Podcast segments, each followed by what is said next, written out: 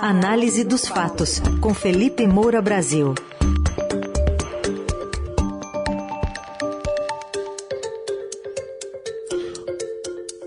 Hoje, a análise dos fatos para os efeitos eleitorais da proposta que deu uma turbinada em benefícios sociais, foi promulgada ontem pelo Congresso com a presença do presidente Bolsonaro. E também vamos falar das estratégias dos dois principais candidatos que despontam nas pesquisas, Lula e Bolsonaro. Oi, Felipe, bom dia. Salve, salve, Raizen, equipe da Eldorado FM, melhores ouvintes, sempre um prazer falar com vocês. Sextou bonito. Sextou bonito, mas quintou também ontem com uma cerimônia ali, um palanque quase que teve lá no Congresso para promulgação dessa PEC, né, Felipe? Exatamente, Raizen. Eu queria só introduzir para a gente chegar à sessão solene com maior base, para que os ouvintes também tenham tudo muito bem fixado para saírem para o seu fim de semana sabendo o que está acontecendo no país. No dia anterior, quer dizer, anteontem, houve aquela aprovação em segundo turno na Câmara dos Deputados do texto da proposta de emenda constitucional que a gente chama de PEC do desespero, foi chamada também de PEC kamikaze pela equipe do Paulo Guedes, que depois mudou, disse que era um pacote de bondades com aquele liberalismo flexível de em busca da manutenção do cargo e da reeleição do chefe, do presidente da República, Jair Bolsonaro. Foram 469 votos a favor, só 17 contra, falei disso aqui ontem, mostrando o desempenho do Kim Kataguiri como oposição, ao contrário da imensa maioria do PT. Na verdade, somente um petista, o paraibano Frei Anastácio, votou contra o texto, enquanto 51 deputados federais do PT votaram a favor da proposta encaminhada pelo governo Bolsonaro a proposta que legaliza, na prática, a compra turbinada de votos às vésperas da eleição. Então, se repetiu assim o que eu chamo de bolso-petismo de outros carnavais legislativos, como a aprovação de jabutis no pacote anticrime, do fundão eleitoral de 4,9 bilhões de reais, das mudanças na lei de improbidade, que, aliás, ontem beneficiaram o ex-governador do Rio, Antony Garotinho. As mudanças na lei de improbidade, patrocinadas por petistas e bolsonaristas, estão ajudando a aliviar a barra daqueles que estavam encalacrados com a justiça. E o Frei Anastácio, esse petista que foi o único que votou contra a PEC, ele vinha chamando de eleitoreira, de vergonhosa, criticou a alegação, ele expressou essa alegação em tom crítico, né? não, não presta, mas eu vou aprovar porque o povo está com fome. E falou, é ridículo você discutir que não presta e ao mesmo tempo aprovar. Que coerência é essa? Isso é oportunismo. Ele declarou isso, a Folha, e foi uma descrição exata daquilo que o seu partido PT tem feito. É, na campanha do Lula, há integrantes que andaram preocupados, isso foi notícia também na imprensa, com esses efeitos eleitorais dessa proposta que aumenta aí o Auxílio Brasil de 400 para 600 reais, concede um vale diesel para os caminhoneiros autônomos de mil reais até o fim do ano. Só que no encontro que teve com o presidente do Senado, Rodrigo Pacheco, o Lula disse, segundo o próprio Estadão noticiou mais cedo ontem, né, que a crise vai além do aspecto financeiro e que as pessoas estão sendo acometidas por outros desacertos de Bolsonaro, como o estímulo à violência, os ataques à democracia e a banalização das mortes por Covid. Então, isso foi o que o Lula disse ali para o Pacheco, mostrando que não está tão preocupado assim. No fundo, tá. É, quando ele expressa isso, ele também quer que vaze para que as pessoas pensem nisso e justamente não se deixem é, levar pelo impacto positivo, temporário, que essas medidas possam causar. Essa foi a aposta do Lula. Ele barrou qualquer pedido de impeachment do Bolsonaro, não estimulou o PT que avançasse nisso, assim como o Fernando Henrique Cardoso não estimulou é, que o PSDB, na verdade, barrou também, é, pedisse o impeachment do Lula na época do mensalão, deixou sangrando e depois se deu mal, né? perdeu ali, é, num total, né, contando com, a, com aquela que já tinha perdido, quatro eleições seguidas. É, então, o Lula barrou qualquer é, possibilidade de impeachment do Bolsonaro, porque o presidente, de tão aloprado, seria para ele o adversário mais fácil a ser batido. Só que, claro, há riscos aí nesse cálculo eleitoral, já que os petistas acabam dando chance ao próprio azar, facilitando a compra bolsonarista de votos. Aí então chegamos à, à sessão solene de ontem de promulgação dessa PEC, que, repito, teve votos petistas, bolsonaristas, do Centrão, e somente ali os 17 contras, incluindo o Kim Kataguiri, a bancada do Partido Novo e alguns isolados ali, como o deputado Marcelo Calera. Houve a, a cantoria ali, né, a, a execução do hino nacional, e a gente viu na TV Senado, a câmera passando ali por Jair Bolsonaro, Rodrigo Pacheco, Arthur Lira, presidente da Câmara, Davi Alcolumbre, ex-presidente do Senado, que teria intermediado aquela premiação, gratificação para o senador Marcos Duval, que acabou admitindo ao Estadão, depois tentou desconversar, é, que recebeu 50 milhões de reais por ter apoiado o Rodrigo Pacheco. Então, todos ali cantando o hino nacional para celebrar a formalização da compra turbinada de votos. É, parecia né, é, é, o, aquele pessoal tocando violino enquanto o Titanic afundava. Eu fiz até um vídeo zoeiro no Twitter. É, o país está sendo prejudicado e isso, é, obviamente, foi demonstrado pelos técnicos da Câmara dos Deputados. Enquanto eles cantavam o hino nacional, o Estadão noticiou é, a o que disse a consultoria técnica da Câmara, né, que foi tudo aquilo que eu, eu venho dizendo aqui na coluna há dias, porque quem analisa tecnicamente sabe quais são as consequências e quais foram as manobras para se aprovar essa proposta. Então está lá dizendo que a PEC Kamikaze cria um estado de emergência desproporcional e excessivo no final do mandato do Bolsonaro, aumenta o risco fiscal, afeta a igualdade eleitoral, quer dizer, ela prejudica ali a isonomia entre os candidatos, já que favorece é, o governo nesse momento. É, você tem o aumento do preço dos combustíveis, não sendo, não sendo considerado uma medida tão drástica, é, é não sendo considerado motivo para uma medida tão, tão drástica nas regras, quer dizer, de se rasgar a legislação eleitoral, o teto de gastos, a lei de responsabilidade fiscal, e mostrando claramente que o, o, o efeito prático pode ser o aumento nos juros e no câmbio. Quer dizer, você aumenta o dólar e aí você tem um efeito é, em cadeia com a inflação e a corrosão do poder de compra, inclusive dos beneficiários. Tudo que a gente estava falando aqui na coluna Análise dos Fatos. É o que, que o Jair Bolsonaro fez durante a cerimônia. Ele testou um discurso, é, que é o discurso de campanha dele agora, tentando reduzir desgastes em determinados segmentos de eleitorado.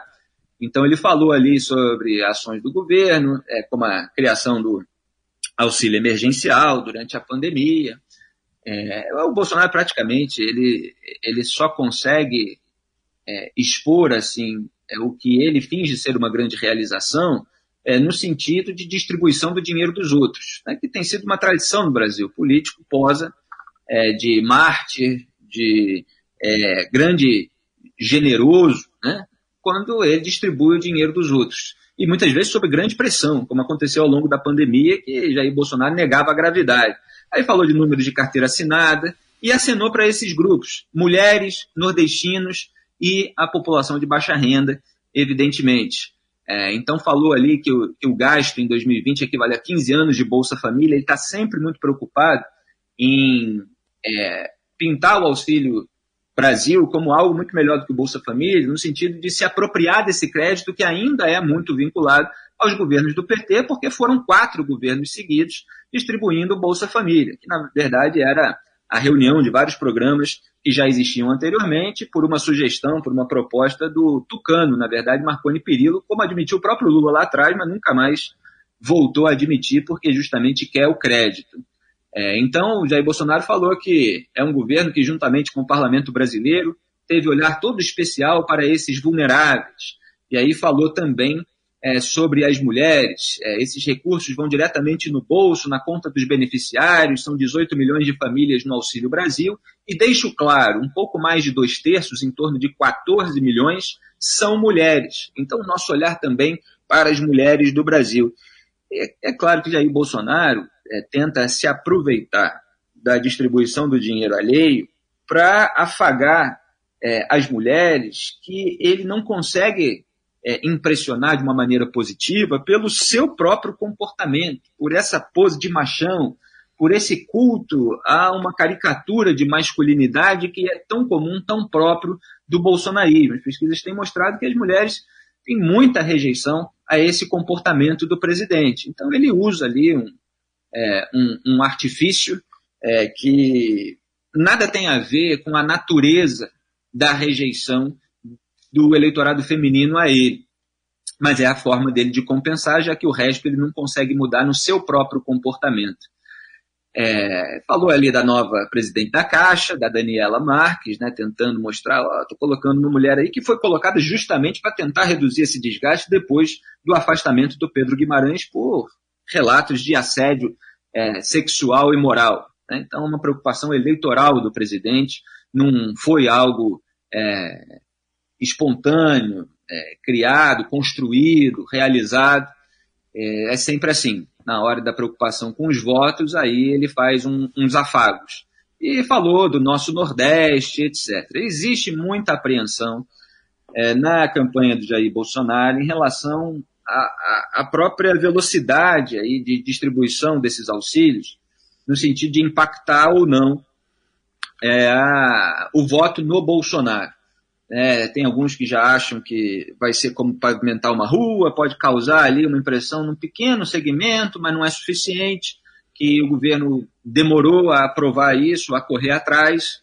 É, e hoje saiu uma pesquisa, é, que foi a pesquisa da Quest, é, que mostra o Lula é, esmagando Jair Bolsonaro na Bahia, vencendo por 62% a 19%. E entre aqueles que recebem o Auxílio Brasil, essa vantagem ainda é maior. É, o Lula fica com 65%, portanto, três pontos a mais do que no geral, e o Bolsonaro com um ponto a menos, 18%. Quer dizer, os beneficiários eles não votam, é, em, maioria, no Bolsonaro, muito assim pelo contrário. E 29% dos baianos que votaram no Bolsonaro em 2018 agora têm intenção de voto no Lula. 29% dos baianos. Então, é, o presidente da República perdeu, na prática, metade do seu eleitorado na Bahia. Perdeu em relação a 2018. É, quer dizer, é, o governo dele fez com que as pessoas se decepcionassem, com que as pessoas buscassem uma outra alternativa. E o resultado dessa pesquisa, é claro que é só Bahia. É, a gente não está falando do Nordeste inteiro. Mas é uma tendência. E mostra ali que o Lula tem alguma razão quando ele fala que os outros desacertos do Bolsonaro é, causam uma rejeição tão grande que é, é, os efeitos eleitorais da PEC do desespero podem não ser suficientes para mudar. Até porque esses programas ainda são muito associados ao petismo, por mais que o governo corra para desassociar. É, inclusive, você tem o cartão do Bolsa Família, nem todos os cartões mudaram é, para o Auxílio Brasil. E no segundo turno, é, o, o, Lula continua com 69% na Bahia e o Bolsonaro subiu, oscilou para cima um ponto só, que é, é, tudo dentro da margem de erro, não é uma grande mudança, indo para 21%. É, então, assim, é um eleitorado bastante decidido, de acordo com aquilo que vem sendo avaliado. É difícil aí causar uma grande mudança, então a, a campanha do Bolsonaro também vai focar muito aqui é, no, no Sudeste e no Sul.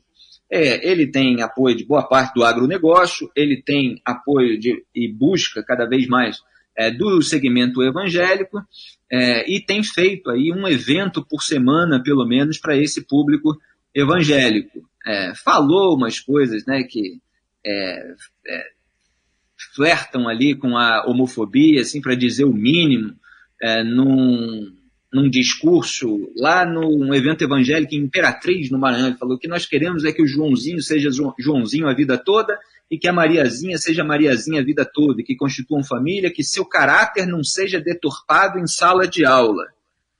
Como ele falou essas coisas junto, quer dizer, ele não falou assim, olha, é, é para que seria assim menos pior, né? É, ele não falou sobre Joãozinho ser Joãozinho, a Mariazinha ser Mariazinha, e aí depois falou sobre doutrinação em sala de aula, sobre outras coisas. Ele falou tudo isso misturado. Então pareceu é, que é, a, a, pessoa é, é, homossexual, gay, que o caráter dela foi deturpado.